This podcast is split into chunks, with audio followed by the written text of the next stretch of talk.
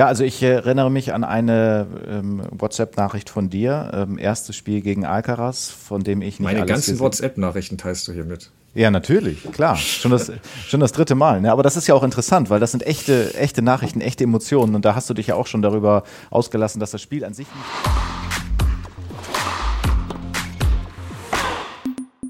Novak Djokovic hat zum siebten Mal die ATP Finals gewonnen und ist damit nun alleiniger Rekordsieger. Nur einmal lief er wirklich Gefahr auszuscheiden. Kurioserweise stand er da aber nicht einmal auf dem Court. Wir sprechen heute bei Crosscourt unter anderem über sein Finale gegen Yannick Sinner und ob wir smart fanden, was Sinner da gegen Holger Rudnev gemacht hat.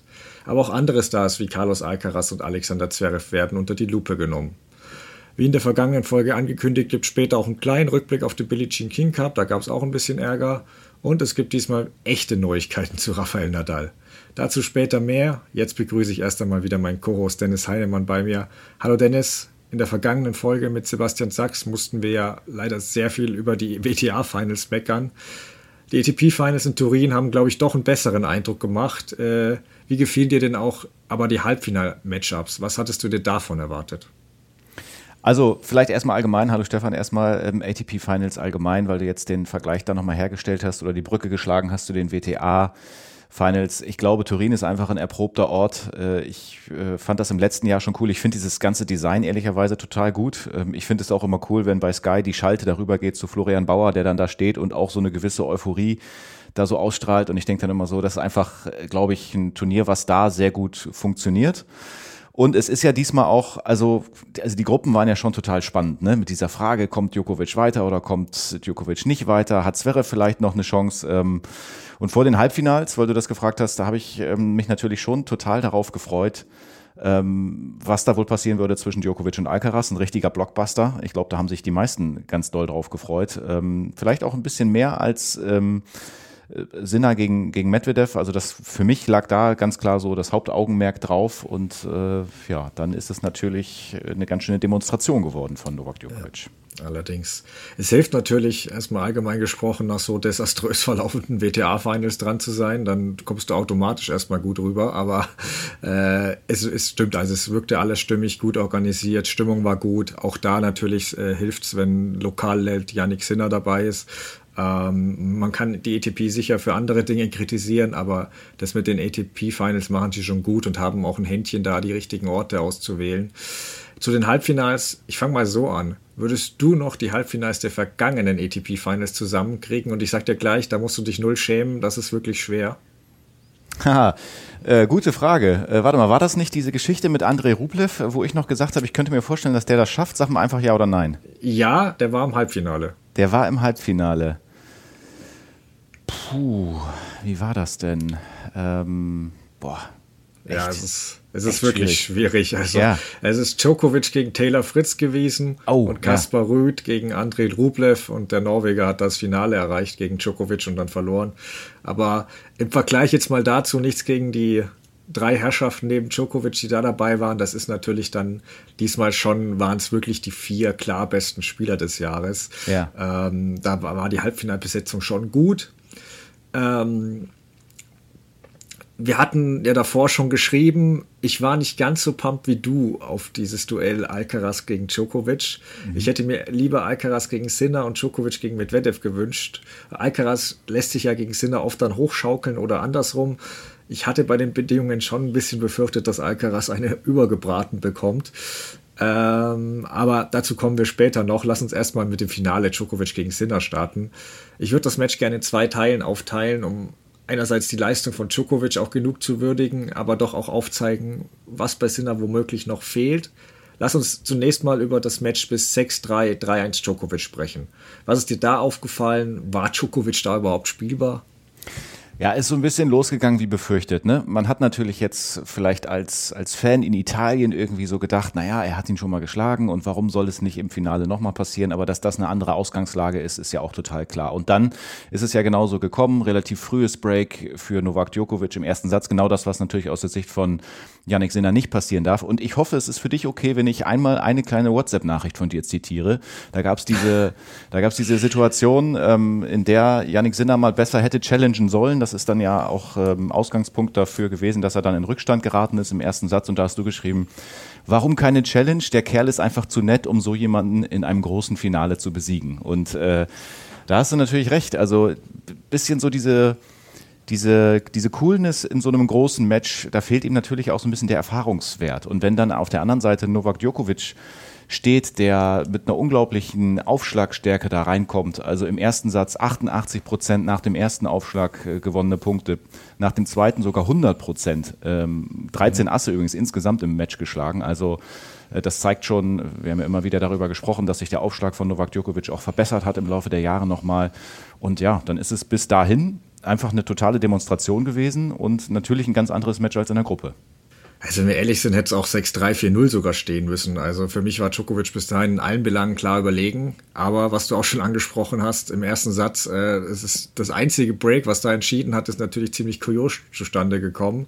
Das war eben dieser Punkt, wo Sinner den Ball auf die Linie hauchdünn spielte. Ähm, und ich, wie gesagt, nicht verstanden hat, warum er nicht challenged. Das ist so ein wichtiger Punkt. Ähm, und was du auch schon gesagt hast, du darfst halt Djokovic nicht so früh im ersten Satz gleich weglaufen lassen. Er hat drei Challenges zu dem Zeitpunkt. Ich meine, du kriegst keinen Bonus, wenn du sie nicht verwendest. Ähm, da ist er mir, wie gesagt, manchmal einfach zu nett. Das ist nur ein Beispiel dafür. Ähm, und man hat ja im zweiten Satz dann auch gesehen, wie Djokovic, als es wichtig wurde, der hat ständig auf Verdacht einfach Challenges genommen, wenn es ein wichtiger Punkt war. Ich meine, im schlimmsten Fall hätte das Sinner ein wenig Zeit gegeben, äh, mhm. weil der hatte ja ein 40-15 verspielt und da hätte er sich kurz mal ein bisschen sammeln können. Fand ich einfach nicht so clever. Wenn wir das aber außen vor lassen, war Djokovic, ja klar, bessere Spieler auch. Ähm, ja, Sinner machte schon ein bisschen viel vor, Fehler, vor allem mit der Vorhand, aber vieles hat Djokovic natürlich auch provoziert. Also er hat überragend gespielt, am Ende des Satzes zwei Unforced Errors gehabt. Das ist jetzt per se bei Djokovic keine Weltsensation. Aber wenn wir dann berücksichtigen, wie offensiv der gespielt hat, dann ja. finde ich es unglaublich. Also gab eine Statistik in dem Satz, glaube ich mal, da irgendwie, dass seine Vorhand 10, 15 km/h schneller im Schnitt als die von Sinner war. Also das, das war unglaublich. Also äh, viele verlieren ja ihre Sicherheit, wenn sie das Tempo so erhöhen.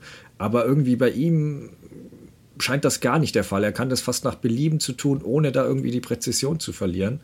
Ja, und wie heiß er war, hat man dann, finde ich, auch beim letzten Aufschlagsgewinn in dem ersten Satz gesehen. Also wirklich Sinner hat ihn bei Returnspielen jetzt nicht wahnsinnig gefordert und trotzdem hat er sich ständig weiter aufgepusht. Äh, hat bei 5-3 nach jedem verschlagenen Ball von Sinner die Faust geballt ins Publikum gestarrt, das noch mehr angestachelt. Bei 40-0 nochmal die Challenge gezogen.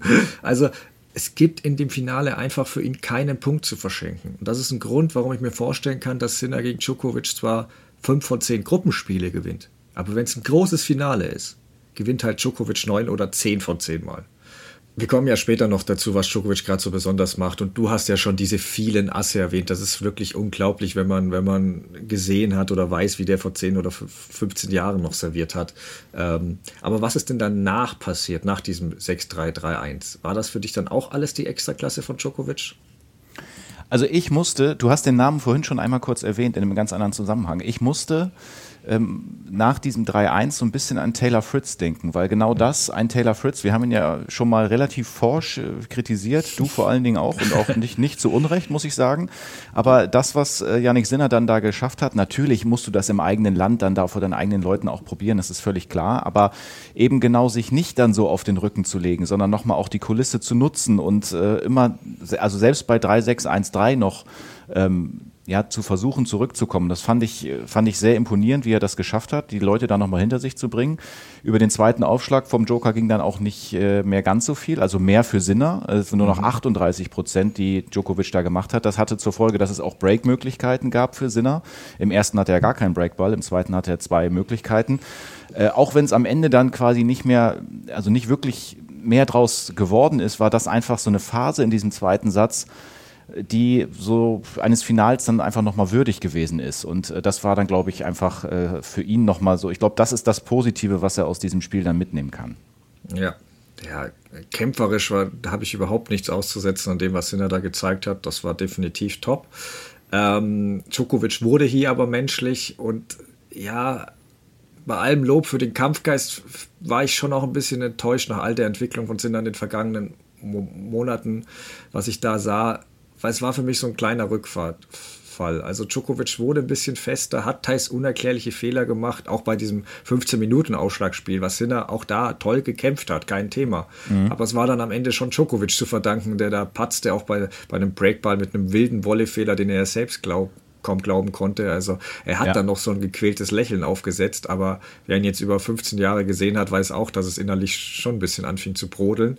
Und wenn Sinner halt hier mit einem Break in die Tür tritt, die ihm Djokovic auch da aufhielt, dann bricht der Vulkan, glaube ich, aus und dann hat er eine Chance auf den Satzgewinn. Auch wenn wahrscheinlich immer noch Djokovic dann in drei gewonnen hätte, aber wir hätten halt dann ein noch packenderes Finale erlebt. Mhm. Und das ein bisschen im zweiten Satz wie gesagt, der Kampfgeist war da, aber trotzdem ein bisschen kreide ich es ihm an, dass er das nicht noch mehr die Wende geschafft hat, weil im ersten Satz war Djokovic kaum spielbar, das kann passieren, aber ich finde, hier hatte Sinner doch eine Chance.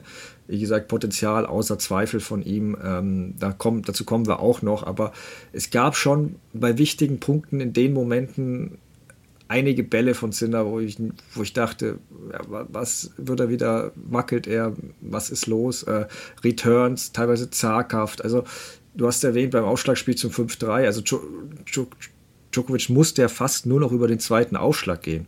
Und Sinner konnte das besser, aber immer noch nicht gut genug bestrafen, fand ich. Und äh, er hat auch mal bei einem Breakball einen ganz kurzen Ball von Djokovic bekommen. Und wenn er den dann aus dem Halbfeld ins Netz schlägt, dann kommt schon so ein bisschen weiß ich nicht, das Gefühl, nee, der schafft die Wende einfach nicht. Vielleicht ist es auch die Aura von Djokovic, kann sein, ähm, aber irgendwie, ja, so ein winziges Fünkchen fehlt bei ihm immer noch in den ganz großen Matches, ist mein Gefühl. Ja, und sehe ich auch so. Ja. ja. Und Del Potro, Johann Martin Del Potro hat ja vor allem ja auch gesagt, dass Djokovic einfach smarter als die junge Generation spielt, besser aufbaut und einfach auch mehr aus vergangenen Duellen lernt. Deshalb war ich halt so, so wirklich sicher, dass er unmöglich zweimal in Folge gegen Sinner verliert in so kurzer Zeit. Aber ist nicht die einzige Qualität, die Djokovic heraushebt. Ähm, ist nicht leicht, weil wir das Thema ja gefühlt nach jedem großen Turnier haben. Aber was sticht für dich denn gerade bei ihm besonders raus? Und täuscht der Eindruck, dass die Lücke gerade wieder größer wird, nachdem sie sich fast schon vielleicht geschlossen hat? Also es ist wirklich Wahnsinn. Ne? Es ist wieder so ein überragendes Jahr gewesen, was Novak Djokovic gespielt hat. Ähm, ich finde vor allen Dingen, du hast es am Anfang schon einmal erwähnt, mit dieser offensiven Spielweise gepaart mit einer relativ kleinen Fehleranzahl. Ich finde diese Power relativ nah an der Linie. Das ist ja auch gegen Alcaraz schon ja. so gewesen. Das finde ich einfach, das macht nochmal momentan oder jetzt bei den Finals einen kleinen Unterschied aus. Also, dass er wirklich dieses hohe Tempo, was die Jungs natürlich spielen kann, was Alcaraz spielen kann, was Sinner spielen kann, dass er, okay, dass er quasi in der Defensive immer schon gut war und gut verteidigen kann und dann in der richtigen Situation zupacken kann, das wissen wir alles. Aber dass er wirklich da so äh, demonstrativ weiter vorne bleiben kann und wirklich dieses Tempo knallhart mitgeht, das hat mich schon ein bisschen überrascht. Also das war mhm. schon äh, da, da, saß ich vorm Fernseher und dachte, okay, das ist wirklich interessant. Dann der Aufschlag, hatte ich schon erwähnt, der wirklich sehr, sehr gut gewesen ist bei ihm.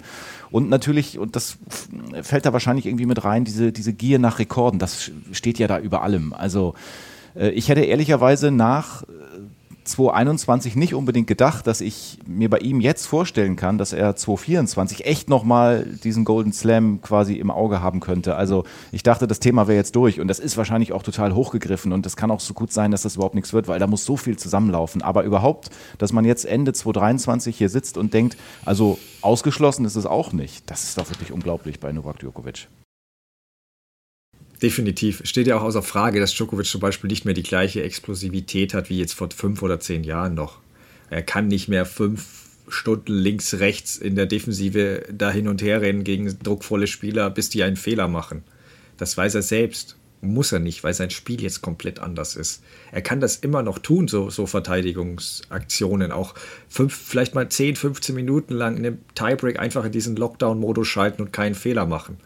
Und danach erholt er sich aber wieder, lässt auch mal ein gegnerisches Aufschlagspiel laufen. Er weiß ja, dass er bei seinen Return-Qualitäten früher oder später sowieso mal Breakbälle kriegt.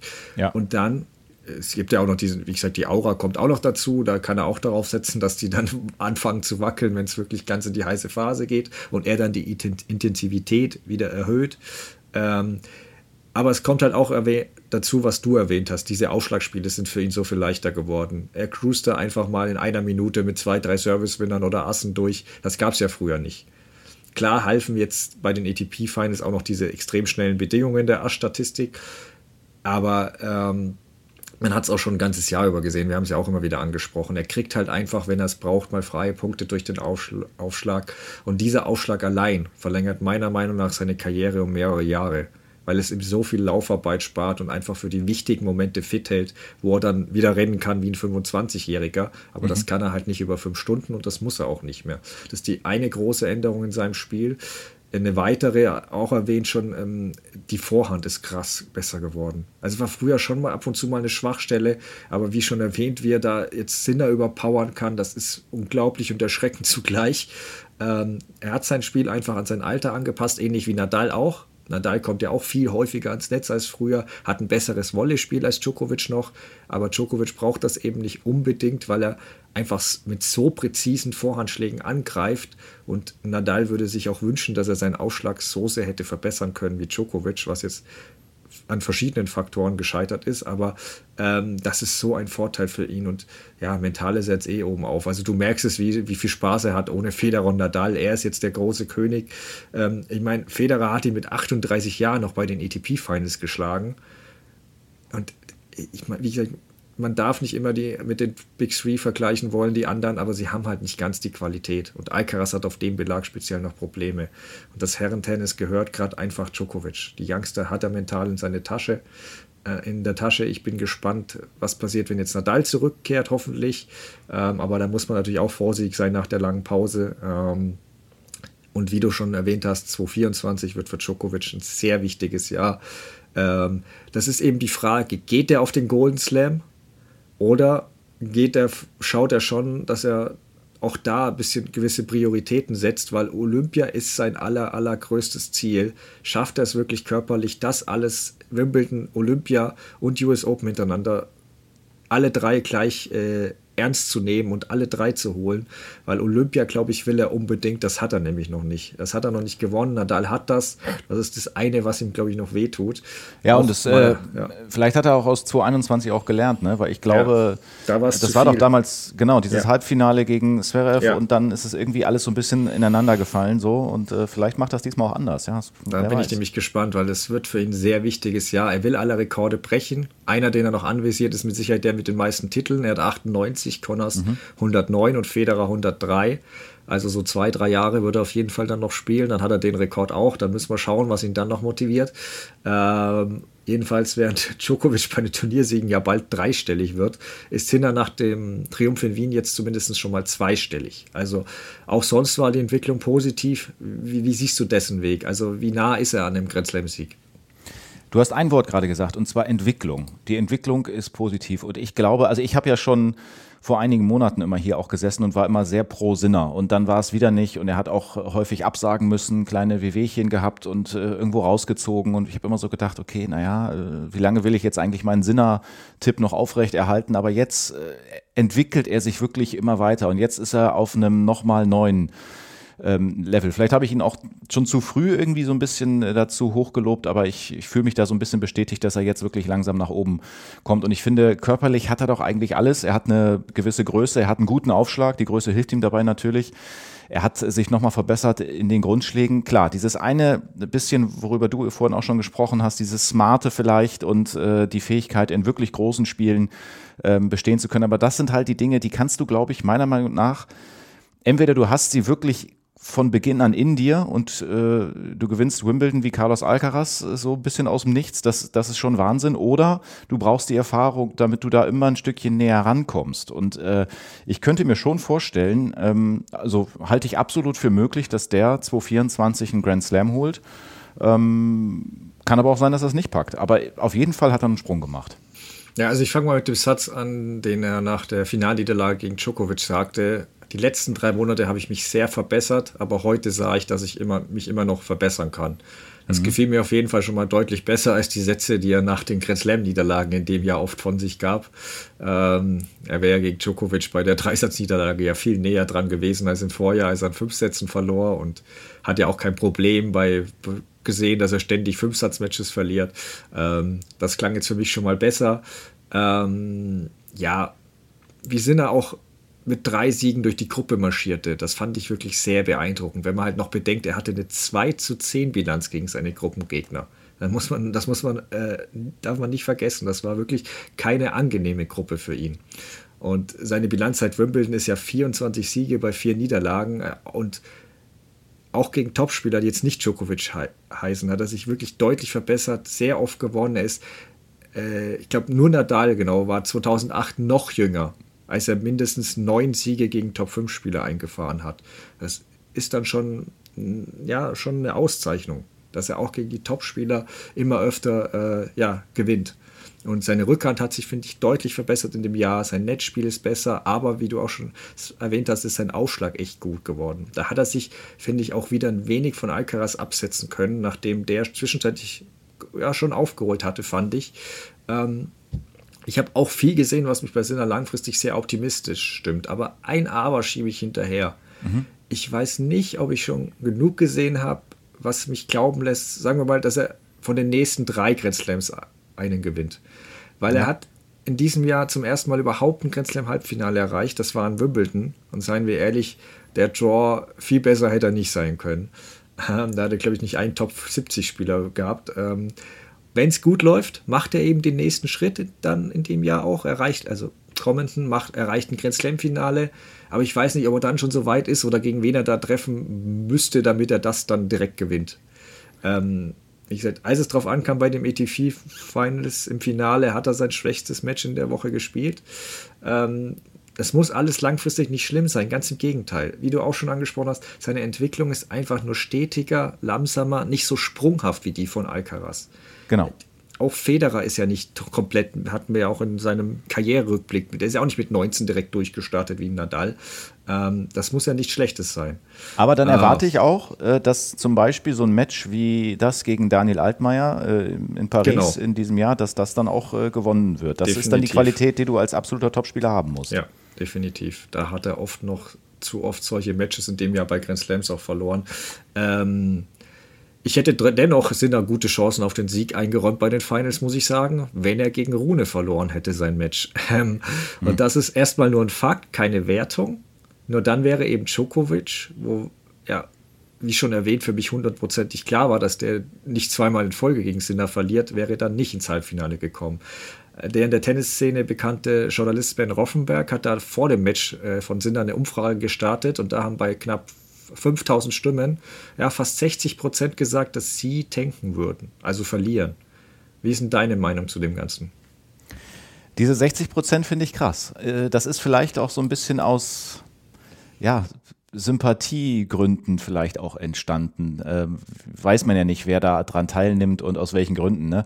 Aber ich glaube, Yannick Sinner wird sich die Frage gestellt haben, welcher Typ Sportler will ich eigentlich sein? Möchte ich eher so jemand sein wie Rafael Nadal, der in jedem Spiel wirklich gewinnen will und das wirklich rein sportlich sieht? Oder möchte ich vielleicht so jemand sein wie Brad Gilbert, der sagt, ja, ich kann mir auch mal hier und da ein bisschen anders irgendwie äh, tricksen und dann sieht es am Ende für mich auch gut aus. Und er ist scheinbar zu der Entscheidung gekommen, dass er das rein sportlich versuchen will. Und ich finde das irgendwie auch konsequent. Vielleicht hat er auch sogar gesagt, ja, dann ist es vielleicht so, ähm, dass wir uns im Finale wiedersehen. Und dann versuche ich es eben nochmal zu packen, weil ich einfach dann auch zeigen will, dass ich das besser kann oder sogar, dass ich es zweimal schaffen kann, nicht nur in der Gruppenphase.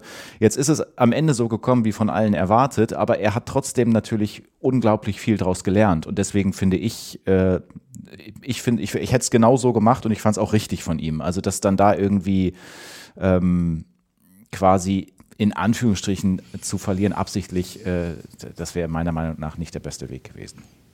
Also mir wird bei dieser Diskussion oder wurde viel zu viel schwarz und weiß gedacht. Nach dem Motto, entweder er opfert wie gesehen alles, gibt 100% in jeden Ballwechsel, oder er muss einen auf Kyrgios oder Benoit Paire machen und ganz offensichtlich das Match abschenken. Ich finde, dass es da wie so oft sehr viele Grautöne dazwischen gibt. Ähm, ich hätte mich, ich stimme dir völlig zu, ich hätte mich auch nicht dafür ausgesprochen, das Match von vornherein abzuschenken oder und gar nicht erst zu versuchen, das zu gewinnen. Sinner war in einem Flow. Er hatte gegen Rune eine 0-2-Bilanz, die wollte sich ja auch ein bisschen ja, ändern. Ähm, das kann Motivation sein und die größte Motivation natürlich in Turin vor dem Heimpublikum zu spielen.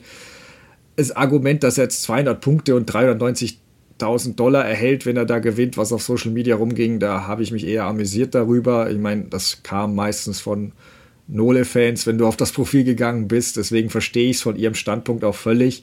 Aber ja, ansonsten ist es ehrlicherweise Quatsch, weil du kriegst für einen Finalsieg, den er dadurch jetzt nicht hat, viel mehr Punkte. Und das ist ein Typ, der unter anderem von Gucci Millionen bekommt. Also der ist nicht auf dieses bisschen Preisgeld angewiesen, sorry. Ja. Aber zum Match, ähm, Sinner hat ja den ersten Satz relativ easy gewonnen, weil Rune nervös agierte ähm, und Sinner war halt weiter im Flow und so weit, so gut. Finde ich völlig logisch, was er da gemacht hat. Wenn das so läuft und du befürchtest, hey, ich will jetzt nicht mein Momentum killen, ähm, dein Gegner macht es ja auch nicht super, super schwer, dann gewinnt das Ding einfach. Aber es geht im zweiten Satz eben nicht so weiter. Rune wird stärker, Sinner muss nach dem extrem harten Match gegen Djokovic was mit Sicherheit noch in den Knochen steckte, hart arbeiten und dann meldet sich auch noch der Körper. Mhm. Er fasst sich nach fast wirklich jedem Ballwechsel an den Rücken, kann zeitweise keine Rückhand mehr durchziehen. Und hier wäre ich erstmal schon stark ins Überlegen gekommen. Ich verstehe aber noch, dass er sagt, okay, wir sind kurz vor Satzende, ich schau mal, vielleicht kann ich den ja noch ziehen, dann kann ich mich ja erholen, dann ist ja rum. Aber es passiert nicht. Rune spielt fast alles auf die Rückhand. Sinner schlägt die fast immer ins Netz. Es geht nicht mehr mit der Rückhand zu dem Zeitpunkt. Und Rune holt den Satz. Und spätestens hier, wo jeder auch gesehen hat, dass er Probleme hatte, hätte ich das Zeichen erkannt oder erwartet, dass er es erkennt. Und dieses Ticket, was er bekommen hat von seinem Körper, hey, du kommst aus dem Gefängnis frei, kannst aufgeben, keiner nimmt es dir böse, wir haben es alle gesehen. Publikum hat auch zwei gute Sätze gesehen. Also wer wäre dir da böse gewesen, wenn du hier stoppst? Und ich stelle mir halt da die Frage, also er hätte es ja schlimmer machen können. Was wäre passiert, wenn er im Halbfinale nicht oder nur mit 50 Prozent gespielt hätte? Ja, oder es ist so, dass er genau diese negative Presse und irgendwas alles dann nicht äh, haben wollte, weil wenn das alles so gekommen wäre, dann hätte, es Gießen hätte Novak Djokovic rausgehauen durch diesen Move. Also ich weiß auch nicht, aber ich gebe dir natürlich recht. Ähm, diese Phase mit der Verletzung, ich habe sie nicht selbst äh, gesehen, aber so wie du sie jetzt beschreibst, da muss man natürlich darüber nachdenken. Aber vom grundsätzlichen Ding her bin ich ganz klar bei dieser sportlichen Sicht. Ja, also man muss dazu sagen, nach drei, vier Spielen im dritten Satz wurde es wieder besser. Aber trotzdem sich da so durchzuquälen, im dritten Satz gegen Breakbälle zu stemmen, nur um sicherzustellen, dass er die Finals am Ende quasi nicht gewinnt. ähm, ja, ein Aspekt, der noch dazu kommt, worüber ich den Kopf ein bisschen geschüttelt habe, weil es sogar von einer Ex-Spielerin angebracht worden ist, auch wenn sie jetzt genauso viele Einzeltitel auf der WTA-Tour wie ich hat. Ähm, wer denkt, Zinner sollte nicht gewinnen, hat keine Ahnung, was ein Champion ausmacht. Und da muss ich die Gegenfrage stellen, ob, sie die letzten, ob die letzten 30 Jahre ATP-Finals irgendwie nicht existiert haben. Also ich habe die 80er nicht selbst erlebt, aber da finden sich Berichte, Sports Illustrated und so weiter, wie Björn Borg, McEnroe, Lendl, alle haben Matches getankt oder um, um irgendeinen Rivalen loszuwerden. Borg, habe ich gesehen, hat ein Match 0636 verloren, als er schon durch war. Da habe ich im Leben noch nicht gehört von dem Gegner. Aber das sind ja keine drei großen Champions, ist klar, ne? Aber mhm. nee, wir können aber auch in dieses Jahrtausend gehen. Und um eins klarzustellen, ich unterstelle keinen echtes Tanking, die ich gleich erwähne. Sie haben sich einfach nur nicht kaputt gemacht, wenn für sie nicht viel auf dem Spiel stand. Und der erste Name, der mir einfällt, ist Medvedev. Der hat sogar recht ehrlich gesagt, dass er nicht so recht wusste, wofür er denn im dritten Match gegen Alcaraz spielt überhaupt. Die 200 Punkte und Preisgeld waren ihm wohl nicht genug Motivation und erstaunlicherweise auch nicht Zverevs Aussage, dass er jetzt ein größer Fan ist, weil er halt bei einer Niederlage äh, von Medvedev raus war. Aber nochmal, Medvedev hat da nicht absichtlich Bälle verschlagen, er hat smart gespielt und gerade im zweiten Satz hast du am Ende gesehen, dass er keine Lust hatte, dass sich jetzt noch in den dritten Satz zu quälen.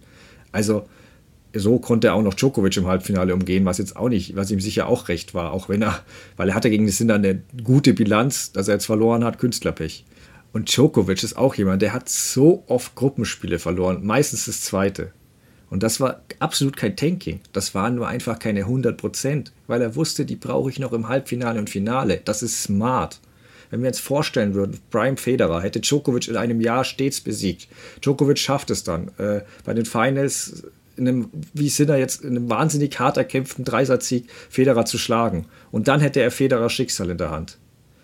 Nein, er würde nicht absichtlich alles verschlagen, aber er würde smart spielen, sich nicht völlig verausgaben und ich garantiere dir, dass Federer das Halbfinale nicht sehen würde. Für so intelligent halte ich ihn einfach. Und es ist auch so, ich gucke viele Sportarten und die größten Champions sind in der Regel auch ausgebufft. Und die nehmen jeden Vorteil, den sie kriegen können, was nicht schlimm ist. Ich meine, Federer hat nicht nur aus Nächstenliebe mit, mit den ganzen Emporkömmlingen im Winter äh, trainiert. Der hat die auch studiert, was ja auch völlig okay ist. Nochmal, um das abzuschließen, ich bewundere Sinner für seine Sportlichkeit, aber es war vielleicht auch ein wenig naiv, gerade mit den Problemen dann, die, die mit dem körperlichen kurzzeitig. Ähm, Vielleicht würde es in einigen Jahren anders lösen. Mal schauen. Ähm, werfen wir doch einen Blick auf Alcaraz, der im Halbfinale, wie schon erwähnt, von Djokovic schon eine übergebraten bekam. Ein bisschen so seit der überraschenden Halbfinalniederlage gegen Medvedev ist so ein bisschen der Wurm drin, hat man das Gefühl, bei den US Open damals. Ähm, woran liegt das? Siehst du das als Grund zur Sorge und ist Sinner für dich an ihm vorbeigezogen? Drei Fragen auf einmal. Also ja.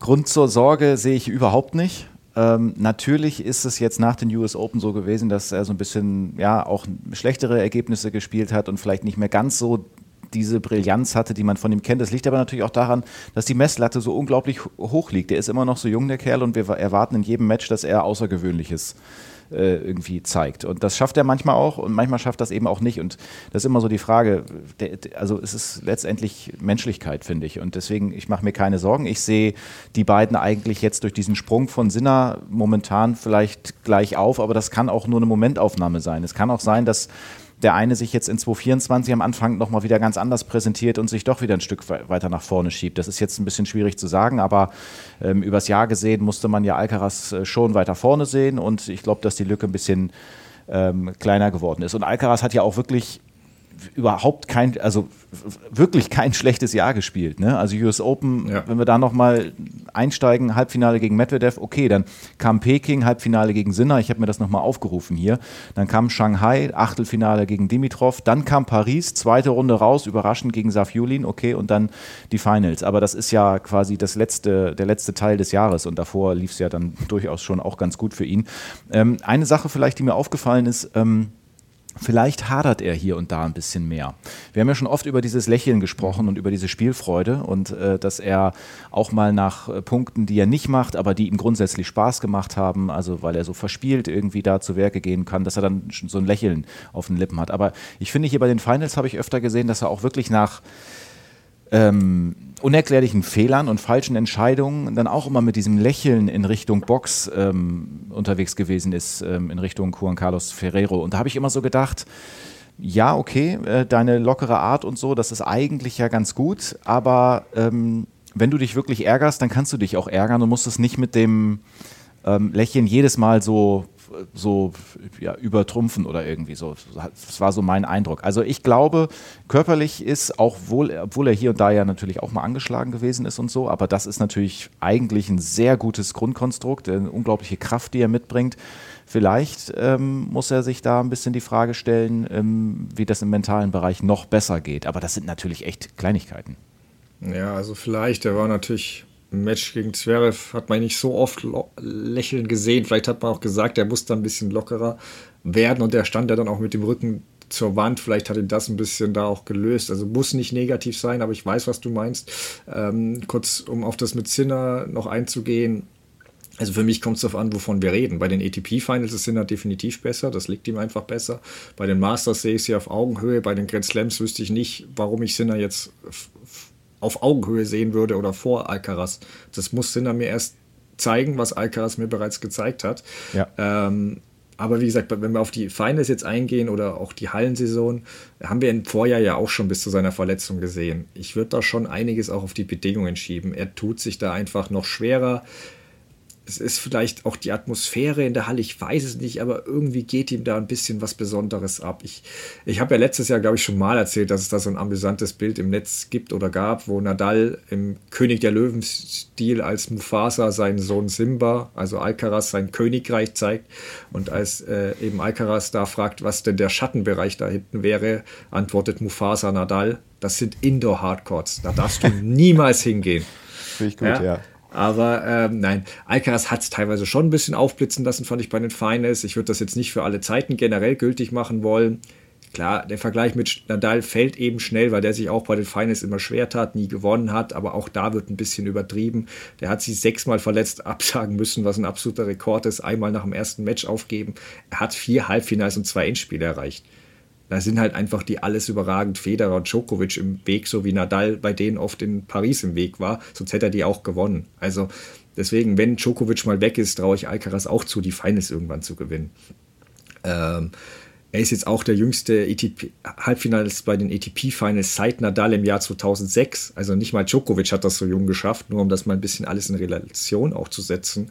Ähm, und was halt ein bisschen gerade auf den schnellen Indoor-Belegen ein bisschen problematisch für ihn ist, glaube ich, ist, dass sein Aufschlag nicht so gut ist wie der von einigen anderen. Er kriegt weniger freie Punkte als zum Beispiel die anderen drei Halbfinalisten. Klar, er ist auch nicht der allergrößte. Ich denke schon trotzdem, dass er sich da noch verbessern kann. Ähm, ich hoffe, dass ihn die recht klare Niederlage gegen Djokovic nicht zu sehr erschüttert hat, weil ja, fängt gerade schon so ein bisschen an, wie Sinner und die Generation vor allem vor ihm da Narben aufzubauen für Duelle mit Djokovic. Ähm, er hat ja hoffentlich gesehen, dass Djokovic bei den Bedingungen einfach kaum spielbar ist. Ähm, und im zweiten Satz hat er ja auch mal das Level gesteigert und da hat der Djokovic auch mal Probleme bereitet. Aber er konnte das eben nicht über längere Zeit halten und das Grundlevel von Djokovic ist auf dem Belag einfach noch viel höher aktuell. Ähm, dass er, ich, ich, hatte schon erwartet, dass er ausscheidet nach dem, nach dem Match gegen Zverev, weil das fand ich nicht so gut. Ähm, deswegen Halbfinale schon ein kleiner Erfolg. Ähm, klar, Medvedev hat auch nicht mehr die Mega-Motivation gegen ihn, gehabt, gegen ihn gehabt, das hat man gesehen. Ich habe einen Appell oder dringende Bitte an Alcaraz nur, bitte hör auf, ständig mit Djokovic vor großen Turnieren zu trainieren. Bitte. Ja, okay. Weil einer profitiert davon enorm. Der studiert dich mit all seiner Erfahrung perfekt, testet es, sieht, wo du, wie du dich entwickelt hast, ob du was verändert hast und pst, der bist nicht du, Carlos. Da, da musst du aber auch erstmal sagen, wenn, ich weiß nicht, von wem das ausgeht, wenn der Joker anklopft, muss er erstmal Nein sagen, ne? Ja, ist schon richtig, aber wie gesagt, es, es, er profitiert halt nicht davon. Es, es ja. profitiert nur der andere. Ähm, naja, kommen wir zu Zverev, der ja trotz zwei Siegen knapp am Halbfinale gescheitert ist. Was sagst du zu seiner Leistung hier? Bis allgemein zum zum Jahr auch, also auch mit Hinblick schon voraus, äh, ja.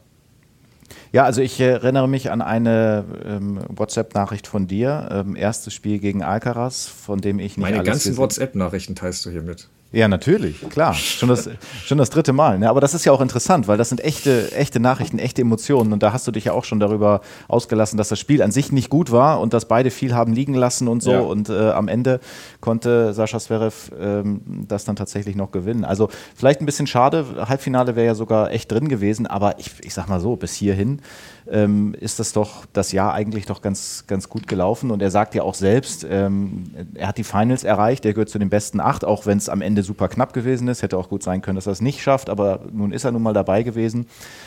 Ähm, und er hat gegen Alcaraz und gegen Rublev gewonnen. Also klar, Rublev ist dann auch jemand, den man irgendwie schlagen muss in diesem Feld, um, um sich Hat er zuletzt aber nicht immer geschafft, deswegen war das schon wichtig für ihn. Genau, genau. Hat äh, in der Vergangenheit auch gegen ihn verloren.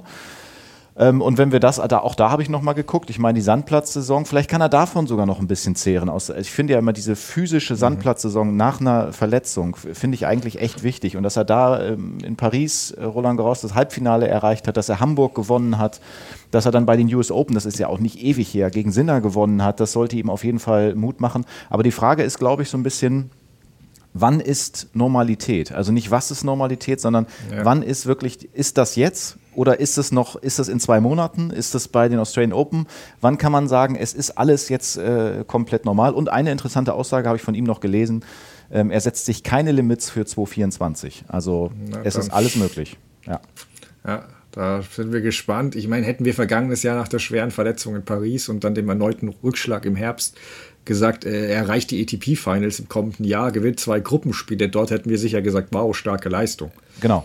Gleichzeitig darf man die Siege jetzt auch, muss man einordnen, darf es nicht zu hoch. Wie gesagt, das erste Match, du hast erwähnt, da war ich jetzt nicht ganz so begeistert von dem Match, muss ich ehrlicherweise zugeben. Wobei Zverev da ab Mitte Satz 2 stärker wurde und vor allem auch richtig gut zu servieren begann. Und er hat kein Thema, wirklich ein paar sensationelle Passierbälle ausgepackt. Ähm, da ging er dann sicher auch mit gutem Gefühl raus und mit Medvedev-Match, das war nicht schlecht an sich, nur er hat halt nicht zugeschnappt. Also er wirklich die Chance, er hat im Tiebreak, das weiß er selbst, hat er angesprochen, er war bei 4-1 vorne, hat den leichten Volley ins Netz gehauen und auch bei Satzball einen wilden Vorhandfehler gemacht, was glaube ich, ähm, das, das war sehr ärgerlich, weil er wirklich das Match ein bisschen hergegeben hat. Ähm, und das ist etwas, gegen die Topspieler, gerade was Zverev in dem Jahr abging. Diese, diese, die, also ja, Sinner US Open hat das gezeigt, das stimmt, aber Sinner geht es halt selbst noch ein bisschen ab. Aber wenn wir dann wirklich noch die, die Stufe drüber betrachten, er hat nicht viele Siege gegen Top-10-Spieler in dem Jahr gehabt, muss man sagen. Ähm, was ich jetzt auch noch amüsant fand, nur so eine Randbemerkung, dass Zverev nach seinem zweiten Match ja gesagt hat, okay, er sei jetzt Medvedevs größter Fan. Djokovic, der ja ebenfalls auf Schützenhilfe angewiesen war, hat auf die ähnliche Frage bezüglich Sinner gesagt, nö, ich bin heute Abend nicht Sinners Fan. Wenn der gewinnt, erreiche ich das Halbfinale. Wenn nicht, beende ich das Jahr mit, auch mit einem Sieg. Hatte ja Hukac geschlagen und schaue auf den Davis Cup. Und ich will das gar nicht werten, weil ich verstehe Zverevs ehrliche Aussage gut, aber es fiel einfach auf, wie unterschiedlich die beiden das gesehen haben. Oder äh, ja, ich meine, Zverev hat die ATP Finals auch schon zweimal gewonnen. Also es ist nicht so, dass das jetzt ein ewiger Traum wäre, wo er hinterherjagt. Mhm. Ähm, aber wie wir letztens mit Sebastian Sachs ja besprochen haben, klar, es hätte alles immer noch ein Stück besser laufen können und es waren schon teils große Schwankungen drin, die aber nach so einer Verletzung auch normal sind. Nächstes Jahr zählt, da werde ich auch ein kritisches Auge wieder drauf werfen. Da ist wirklich, wie du sagst, 2024 keine Limits, da sind wir dann gespannt, ob das, ob das so ist. Ähm, kommen wir zum Rest kurz. Rune ist knapp an Sinder gescheitert, haben wir erwähnt, aber er hat bestätigt, dass die Partnerschaft mit Boris Becker auch 2024 weitergeht. Was sagst du dazu und sofern es welche gibt, hast du noch irgendwelche neuen Erkenntnisse zu Medvedev oder Rublev erlangt? Ähm, zu, also zu Medvedev jetzt nicht unbedingt. Ich weiß einfach, dass der auf Hartplatz äh, Indoor und Outdoor einfach gut spielen kann. Schnelle Bedingungen findet der natürlich gut. Ähm, deswegen ist er immer, wenn es jetzt nicht unbedingt in Paris ist oder so, natürlich im Favoritenkreis vorne mit dabei, ist immer gefährlich. Äh, Rublev, ich finde, den haben wir jetzt auch über die Zeit einfach so gut kennengelernt, dass wir sagen mhm. können, was kann der, wo ist dann vielleicht auch äh, Stopp und das ich, ich weiß nicht, ob sich das noch großartig ändern wird. Ähm, er ist ein guter Tennisspieler, aber ich weiß nicht, ob es dafür reicht, wirklich ein wirklich sehr, sehr guter Top, äh, Top 5 Spieler, Top 3 Spieler zu werden. Ähm, das sehe ich eher kritisch. Trotzdem hat er absolut in den äh, Top 8 da seine Daseinsberechtigung. Und Rune, ja, ähm, fand es interessant, das ein bisschen zu beobachten, wie die Kommunikation war da auch mit Boris Becker, der ja da auch oft aufgestanden ist und mhm. viel mit reingegeben hat. Ähm, ist ganz ganz cool, weil ich finde, guck mal, da kommt so eine Nachricht raus, die arbeiten jetzt zusammen und ich stelle mir dann immer vor, das Coaching wäre nach wie vor nicht erlaubt. Aber gerade diese Dinge, die da jetzt erlaubt sind, das, was man darf, wenn sich der Spieler auf der gleichen Seite befindet und so, das ist doch wirklich gut. Da kann doch wirklich dann auch mal ein Coach auch ein, ja, äh, wirklich was mit reingeben. Und ich fand, das ist mir zumindest aufgefallen, äh, Rune da recht empfänglich, also viel Blickkontakt. Ich glaube, die Chemie hat so, zumindest was ich gesehen habe, eigentlich ganz gut. Äh, also die war zumindest da. Ja, stimme ich zu. Ich fange es, mach, ich mache jetzt mal aber mal deine Reihenfolge, weil Medvedev geht auch schnell. Also er ist einfach einer der Top 4 Spieler auf der Tour. Ähm, ja, US Open Finale war wenig enttäuschend, aber ähm, ansonsten gutes Jahr. Wie, wie ich letztens schon erwähnte, sein Ausschlag war schon mal noch besser, aber er ist auf jeden Fall in Schlagdistanz und hat sich von seinen ehemaligen Kollegen der Next Gen aktuell ein wenig abgesetzt. Mal sehen, ob zum Beispiel ein Zverev nächstes Jahr die Lücke wieder schließen kann. Ja, und zu Rublev, äh, es tut mir halt leid, wenn ich immer sehe, wie er sich mit dem Schläger selbst eine überzieht er ist so hart, also er wirkt so wie ein, net, netter Kerl, aber der ist so hart zu sich selbst und am Ende fehlen ihm halt wahrscheinlich einfach die Waffen, um einen Grand Slam oder so zu gewinnen. Ähm, das hat man auch jetzt wieder deutlich gesehen. Ähm, klar, ich will da nicht zu kritisch sein, wobei Runde 2, Runde 1, Runde 2 bei den ersten drei Grand Slams sind dann doch deutlich zu wenig. Also so Viertelfinale wie jetzt bei den US Open, wenn er das erreicht, dann sage ich, ja, das ist vielleicht das Maximum. Vielleicht, wenn der Draw aufgeht, mal Halbfinale. Mehr wird ehrlicherweise schwierig. Da hat Rune schon mehr Potenzial, sonst hätte Becker auch die Trainerrolle, glaube ich, nicht angenommen. Ähm, gegen Sinner wackelt er ein bisschen doch, da war er dann doch irgendwie ein bisschen nervös. Im ersten Satz wirkt er angespannt und ja, im Entscheidungssatz auch ein Breakball recht leichtfertig verschleudert und sich da auch wirklich drüber aufgeregt und runterziehen lassen, weil hat er zwei Minuten später stand es 0,40 und er hat das entscheidende Break kassiert. Ähm, es erinnert ein bisschen an, der, an der, so ein bisschen an den jungen Djokovic, ja. Also er muss schaffen, dass die Emotionen nicht zu negativ werden. Ähm, und auch ähnlich wie beim jungen Djokovic, vielleicht ein bisschen anders gelagert, aber trotzdem, er hat mit seinem Körper noch ein bisschen zu kämpfen. Bei dem waren es jetzt ein bisschen andere Gründe. Bei Rune ist es eher ein bisschen Fitness. Also er hatte wieder gegen Djokovic, nachdem er zwei Sätze super mitgehalten hat, schon so einen Anflug von Krämpf, Krämpfen sah aus, sah zumindest so aus und gegen einen fitteren Gegner einfach verloren. Und das haben wir nicht zum ersten Mal in dem Jahr bei Rune gesehen. Und abseits davon gibt es aber viel Positives. Von der Grundlinie einer der Spieler, der Djokovic am ehesten Paroli bieten kann. Ähm, und die Partnerschaft mit Becker auch ergänzend von einem guten Trainerteam drumherum, was halt auch das ganze Jahr mit ihm arbeitet, sollte ihn nur noch stärker machen. Ähm, und die Fitness-Sache kriegst du normal einfacher gelöst als jetzt so Baustellen wie die Rückhand von Tsitsipas, weil da sehe ich seit fünf Jahren keine große Veränderung oder Besserung. Ähm, was war dein Eindruck von dem und wie hast du auch die Kontroverse um dessen Aufgabe verfolgt, die sie ja sogar Andy Murray dann eingeschaltet hat? Ja, da hast du mich ja gebeten, das vielleicht nochmal so ein bisschen ähm, hier darzustellen. Das kann ich auch mhm. sehr gerne machen. Ähm, also, was war passiert? Tsitsipas musste ja gegen Rune aufgeben und dann gab es einen Tweet auf, äh, auf X, ehemals Twitter, und da hat der Lacoste-Boss, ich hoffe, ich spreche ihn richtig aus, Guibert Thierry unterstellt, äh, dass es sich um unfaires Verhalten gehandelt hat. Ich habe das einmal hier mir in den Translator quasi reingezogen, um das auch auf Deutsch vorlesen zu können. Und da hat er geschrieben, Hut ab, Yannick Sinner, für seinen Sieg heute Abend. Trotz des unfairen Verhaltens von Tsitsipas zeigt er allen, warum er ein zukünftiger Champion und ein authentischer Typ ist. Und äh, das war natürlich irgendwie so ein bisschen merkwürdig. Was soll dieser, dieser kleine Hint da trotz des unfairen Verhaltens von Tsitsipas? Und darauf hat dann Andy Murray eher reagiert und äh, hat dann wortwörtlich gesagt, bizarrer Beitrag eines CEO einer Sportmarke.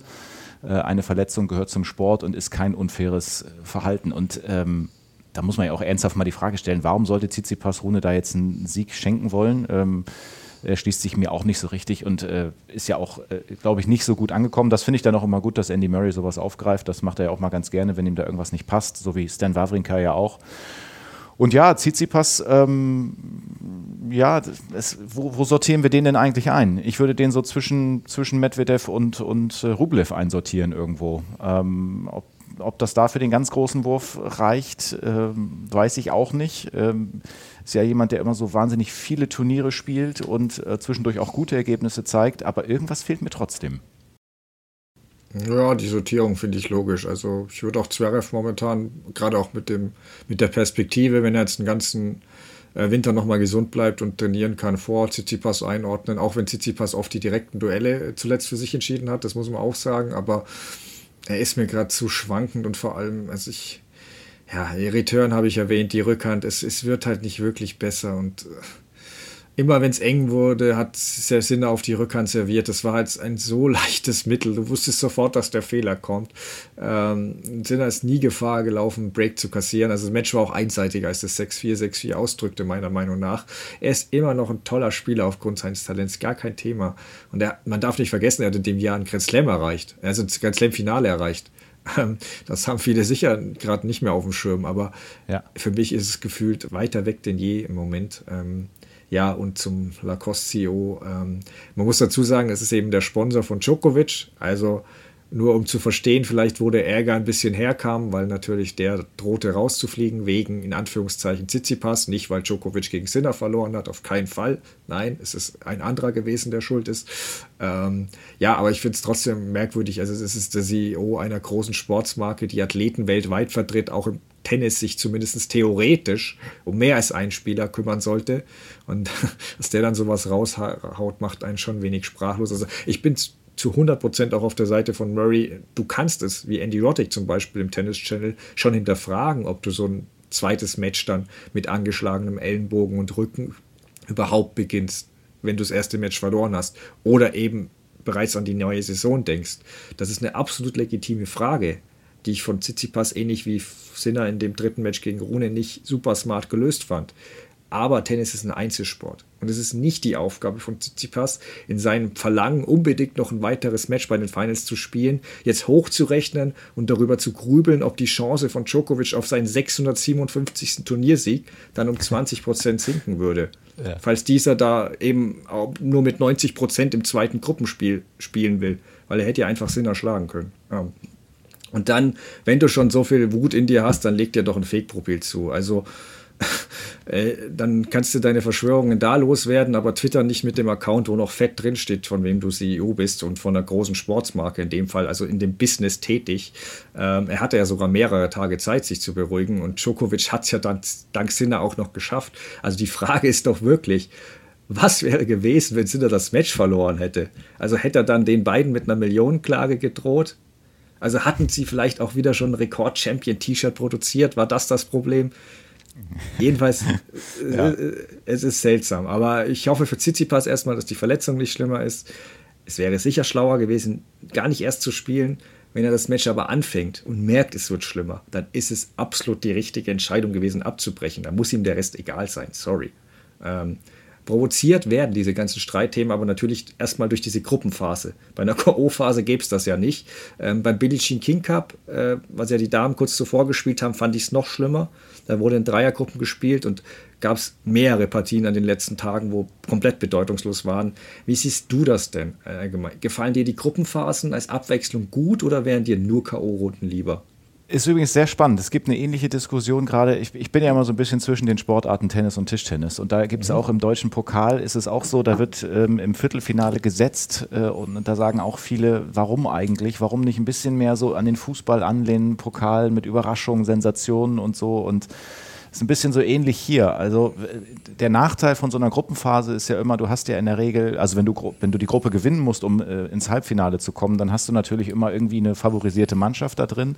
Und die Wahrscheinlichkeit, dass eine andere Mannschaft dann zweimal eine Topleistung bringt und vielleicht eine ähm, Sensation schafft, ist natürlich ein bisschen geringer, als wenn du sagst, okay, Tagesform, ich habe jetzt hier irgendwie das los und ich bin an dem Tag aus irgendeinem Grund wahnsinnig gut drauf und äh, schaffe die Überraschung. So, dann hast du vielleicht in der nächsten Runde, weil irgendwas anderes passiert ist, aber nicht schon wieder eine absolute Top-Mannschaft, sondern es kann auch eine andere Überraschung passiert sein. Und dann ist es mehr so dieses, ähm, dieses, äh, ja, in, in, jedem Spiel kann alles passieren. Entweder du gewinnst oder du verlierst und bist raus oder nicht. Und äh, dann kommt es nicht zu diesen, ja, zu diesen Blowouts sozusagen. Mhm. Und es ist jetzt ja so gewesen, ähm, zwölf Teams, also vier Dreiergruppen und mhm. nur der Gruppenerste kommt ins Halbfinale. Eine andere Überlegung wäre es ja auch noch, wenn man zwei pro Gruppe weiternimmt, dann hättest genau. du noch ein Viertelfinale. Das wäre ja. vielleicht auch noch eine Möglichkeit, die man mhm. ähm, ja, die man ins Auge fassen könnte, sage ich mal. Ähm, mhm. Ja, und rein spielerisch ist natürlich schon ein Ding, dass Kanada das gewinnt, dass Kanada vor allen Dingen gegen Tschechien gewinnt. Das war natürlich heftig. Ja, da komme ich gleich noch dazu. Ähm, also erstmal allgemein zu den Gruppenphasen. Ich bin da zwiegespalten. Also bei den Finals, ATP und WTA, finde ich es eigentlich schon cool, gehört irgendwie dazu. Du hast die besten acht Spieler des Jahres. Willst du dann irgendwie auch mehr als einmal sehen? Bringt natürlich auch mehr Geld ein für die Organisatoren, wenn du halt Tickets verkaufen kannst und im Voraus wissen alle, hey, der Spieler tritt mindestens dreimal an, falls er sich nicht verletzt. Aber ja, so Dinge wie um Tsitsipas und Sinner würden uns dann halt erspart bleiben mit einer K.O.-Runde. Ähm, ich fand andere Gruppe sogar noch schlimmer eigentlich. Medvedev hat ja, wie erwähnt, schon gesagt, dass man es auch im zweiten Satz gesehen, dass er nicht so recht wusste, was er hier macht. Ähm, und das Match zwischen Zverev von Dublev hat halt schon seinen Reiz verloren gehabt. Ähm, aber dennoch, also die Vierergruppe ist auf jeden Fall die weitaus bessere Lösung als die Dreiergruppe, zumindest wenn du einen weiterlässt. Ja. Also deine Option von dir wäre sicher überlegenswert. Ähm, aber so wie beim Billie Jean King Cup, das war eine Fast heißt, tut mir leid. Die Ansetzung standen teilweise schon vorher fest, wer wo spielt. Dadurch war es dann so, dass am letzten Vorrundenspieltag irgendwie beide Duelle auf dem Center Court um die goldene Ananas gingen. Ähm, also wie im Falle Deutschlands war es ja auch im, wir waren bereits nach zwei Matches im ersten Duell gegen Italien raus.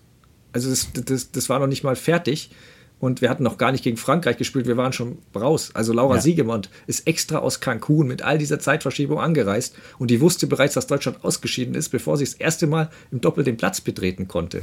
Das ist ein Witz. Also ja. Slowenien gegen Kasachstan. Da hatte Tamara Sidancek im zweiten Einzel gewusst, dass sie noch einen Satz gegen Putin selber braucht, also nur einen Satz gewinnen muss.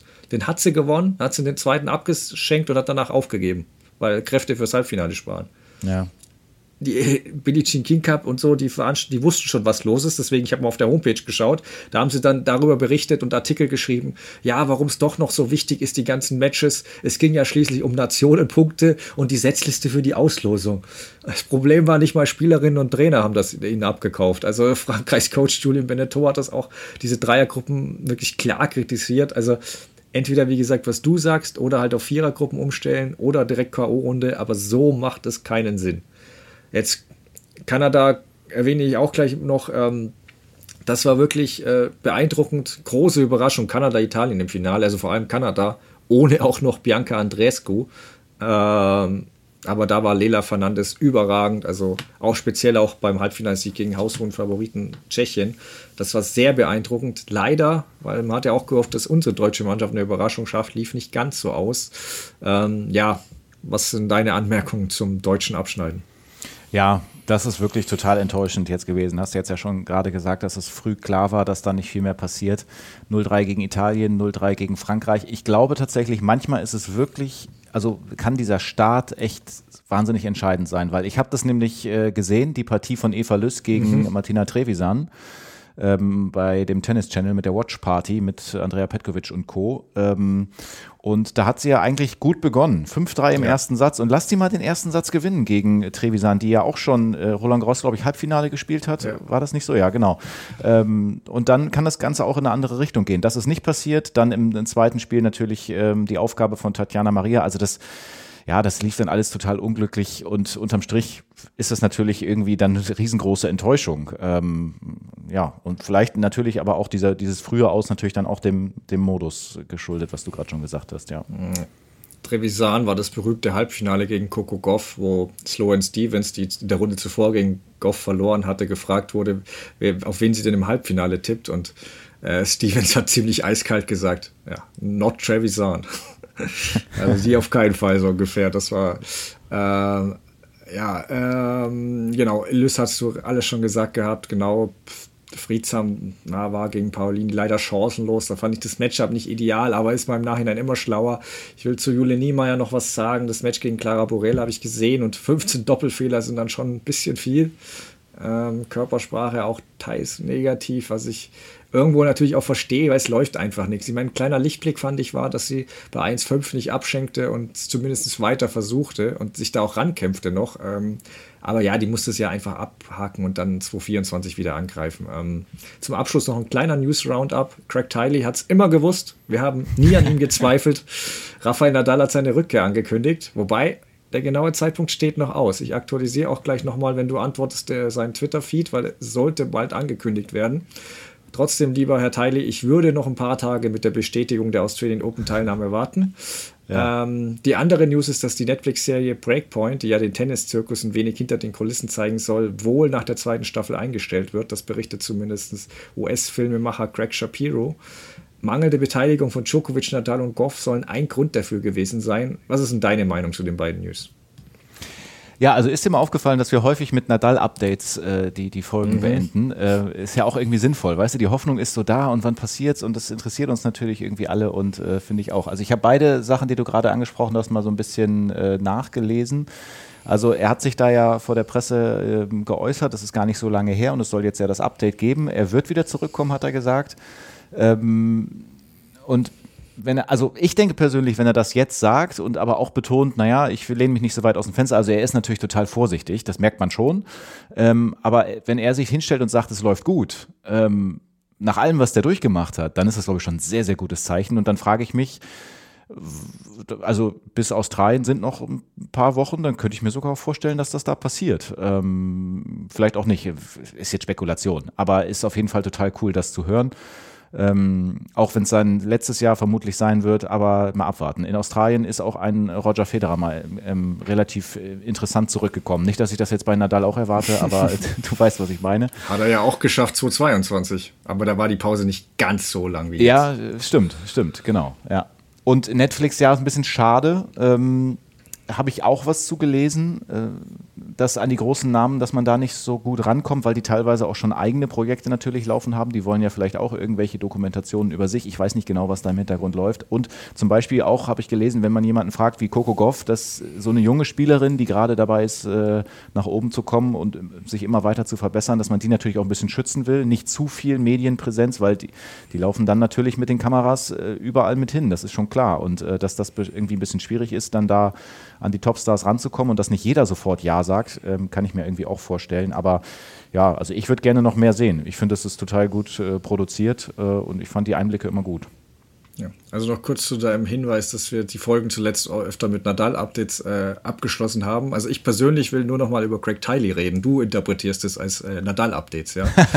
okay. ähm, nein, es sind natürlich gute Nachrichten für den Tennissport. Ähm, wir wissen alle nicht, wie konkurrenzfähig es sein wird, aber Nadal hat ja einen gewissen Anspruch an sich. Da hoffen wir, dass das auch gut aussieht dann und er wird auf jeden Fall Zeit und Wettkampfpraxis brauchen.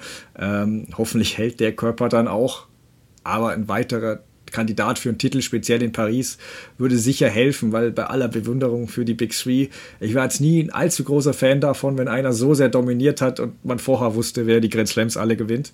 Ähm, zu Netflix, ja, mich trifft die Nachricht weniger, als ich vor dem Start der Serie gedacht hatte. Also habe ich mich schon sehr gefreut. Jetzt muss ich schon sagen, ich habe immer noch nicht den zweiten Teil der ersten Staffel gesehen. Vielleicht sollte ich das noch tun.